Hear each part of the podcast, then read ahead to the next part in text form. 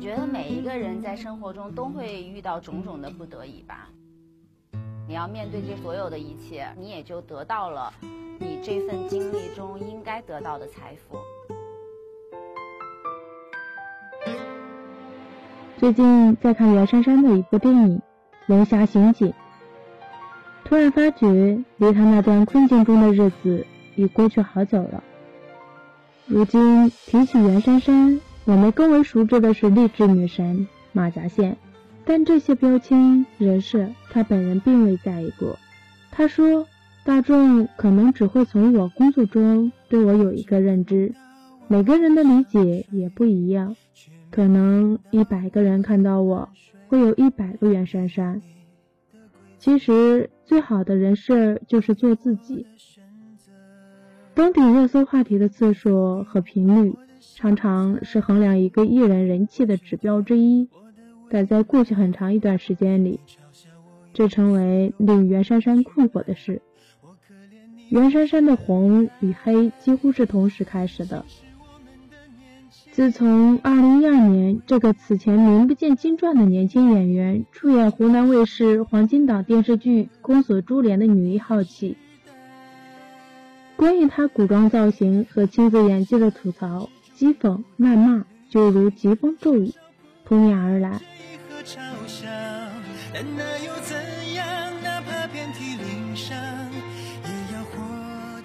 曾有电视节目总结了他招黑的五大理由。第一条理由是没有理由。然而，二零一五年七月，当他以一头利落短发、白西装的打扮站在演讲台上，分享他所遭受的网络暴力后，很多人忽然意识到，这个女演员原来并未被那汹涌的谩骂击倒，反而练出了漂亮的身体线条。演讲的截图和绣马甲线的照片被放在一起。更是有了励志的意味，一时间舆论急转，她又被奉为马甲线女神。无论红还是黑，夸还是骂，袁姗姗坦言并没有想那么多。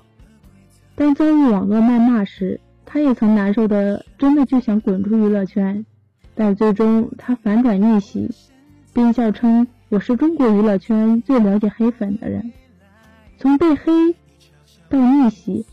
你知道我有多努力？被黑的那两年，我觉得被黑的过往已经成为了我人生中最宝贵的经历了。而且这个经历改变了我很多。刚开始被骂的时候，还是挺受伤，也很不理解。后来才逐渐意识到自己有很多不足和需要改进的地方。以前我是那种无拘无束的疯丫头。每天都是傻吃傻喝，没什么上进心，也不知道努力。现在成熟多了。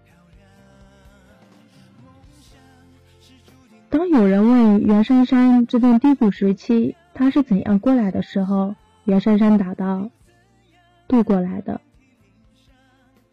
人在遇到巨大挫折时，第一反应都是逃避，然后经历一番内心斗争，才有勇气去面对。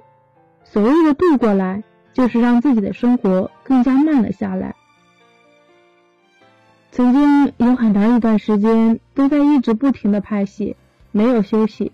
当遇到这种事情的时候，他也开始反思，让自己拍戏的节奏慢下来，然后更多的时间让自己去学习。《平原上的摩西》这本书讲述的是一个个的小故事，每个故事都很简单。但简单的故事却有一些复杂的人性。袁姗姗说道：“她自己挺关注人性和社会的，因为特别好奇一个人在特定的社会和历史环境下，在对待一些事情的反应是怎样的。而且这本书里面一个一个的小故事非常有画面感。对于演员来说，他好像不是在看一本书，而是在看一部电影。”书中对他印象最深的是小飞，书中的小女孩的爸爸。下岗之后准备去卖茶叶蛋，谁知道发现城管去巷摊，看到一个妇女一直抱着那一锅茶叶蛋，他可能见义勇为，跟城管打起来了，打得鼻青脸肿。他回家之后看到女儿在那生火，他也默默地蹲在旁边帮女儿去生火。女儿问他：“爸，你怎么了？”他说：“没事，刚骑车摔了。”他其实是跟别人打架了。然后他坐在那儿跟女儿很简单的对话。女儿问他：“你到底怎么了？”他说：“其实我不是骑车摔了，我跟别人打架。我本来回来想来拿刀的，但是看到你在这儿生活，我放弃了。”这本书中描写了一个特定时代下的故事，平凡人的许多不得已，就像袁姗姗在生活中遭遇的各种流言蜚语和不理解。从爱的妈妈到机缘巧合参与了公益电影《有一天》，再到重新拾起小提琴的爱好，再到健身。拍电影《有一天》是一个比较重要的节点。在拍这部电影的时候，是我被骂的比较惨的时候。我想通过一些公益，把负能量转化为正能量。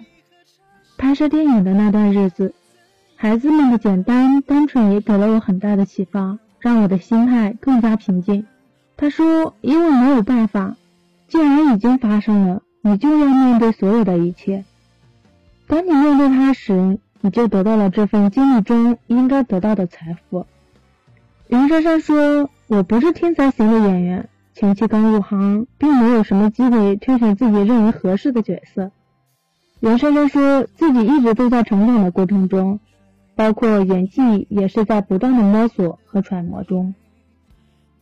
如果在所有的作品中选一部对自己来说有特殊意义的，袁姗姗说应该是《煎饼侠》。《煎饼侠》中，袁姗姗出演了一个演技有争议的三线女演员，并用带自黑倾向的夸张演技，让人看到了她的喜剧潜能。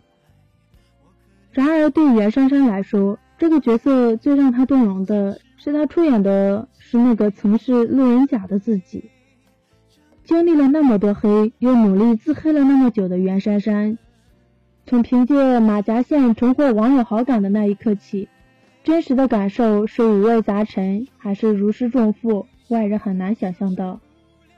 但可以肯定的是，和他一样靠自黑大红大紫的大鹏是懂他的。所以他在为煎饼侠的故事寻找一个演技有争议的女三号时。第一个也是唯一一个讲到的人就是袁姗姗，大鹏也的确没在《煎饼侠》里给袁姗姗饰演的杜潇潇安排类似女三号逆袭成大明星，从实质上证明自己的戏码，反而在《煎饼侠》里关于 NG 的那段表演，袁姗姗在极短的时间演绎了很多方式，那是需要完全抛下包袱才能做到的表演，拿几个煎饼走吧。更是成为电影中最经典的桥段，这也让人看到了颇有喜剧天赋的袁姗姗以及真情流露的袁姗姗。有一句话是“如欲学诗，功夫在诗外”。科班出身的袁姗姗在谈到如何提升自己演技时说：“就是不断的积累，不管是哪个年龄阶段，只要保持良好的生活状态和积极乐观的心态，什么时间段。”都可以是黄金时光。二零一五年，当他站在 TED 演讲台上，问出你们当中有谁一年三百六十五天，天天被未曾谋面的陌生人骂过？那个举手的人正站在你的面前的时候，其实就是坦然面对，一种释然、自信的做自己。他说：“每个人生活、工作已经那么累了。”他们愿意去关注一些自己想要去关注演员的花边新闻，我觉得也没有什么不可以。随着互联网越来越发达，关于网络暴力这一话题，很多人都在关注。不论是明星还是普通人，遭遇这样的事，大多数是选择自己承受，而不会像袁姗姗这样站出来，勇敢的告诉大家。当你遭遇网络暴力时，应该怎么做？每个人自身要加强自己的心理建设，从内心让自己变成一个强大的人。对于每个人来说，都是自己是自己的摆渡人，因为外界跟你说的再多，其实靠的还是自己。你要自己想明白，才能找到那条走出困境的路。袁姗姗说：“这段经历于我来说就是度过，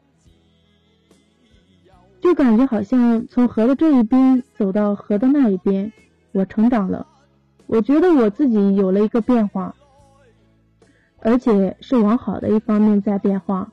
我自己能体会到，这个经历并不是一件坏事，它让我得到了我该有的财富。”在谈到励志女神马甲线这类标签的时候，袁姗姗说并不太在意这些，做自己就好。